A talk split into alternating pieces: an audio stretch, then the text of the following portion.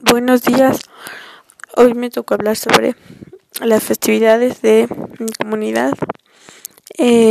Bueno, la que es más recordada, bueno, más que sí se celebra cada año, es la fiesta patronal de Cristo Rey. Esta festividad, como ya lo dije, es celebrada Cristo Rey, eh, ya que es el santo y protector más alabado de este pueblo. En esta festividad se realizan ferias, jaripeos, con sus respectivas bandas, hay bailes de dos hasta tres días, se queman muchos cohetes, mucha pirotecnia, también castillos, toros, se hacen bailes, también se hace la misa el día 20 de noviembre, eh, que es la fecha en la que nació Cristo Rey. Los bailes duran de dos a tres días, eh, hay días, bueno, hay veces que se hace de jueves a domingo o de, de viernes a lunes.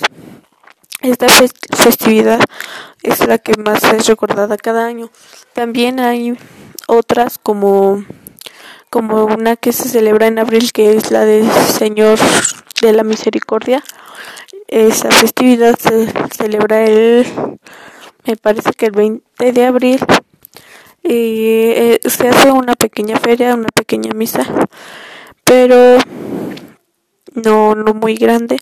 También otras festividades que se recuerdan cada año es el 12 de diciembre, el Día de la Virgen de Guadalupe. Este también el día 24, el día del nacimiento del niño Jesús. Este se hacen aquí hay muchas festividades también cada año se hace lo de 15 de septiembre se queman cohetes se da el grito y se hace un baile. También hay muchas otras festividades como año nuevo navidad este el día del niño también es muy recordado aquí se cada año se dan juguetes del gobierno a los niños este eh, pues nada más son esas festividades las que son recordadas más cada año.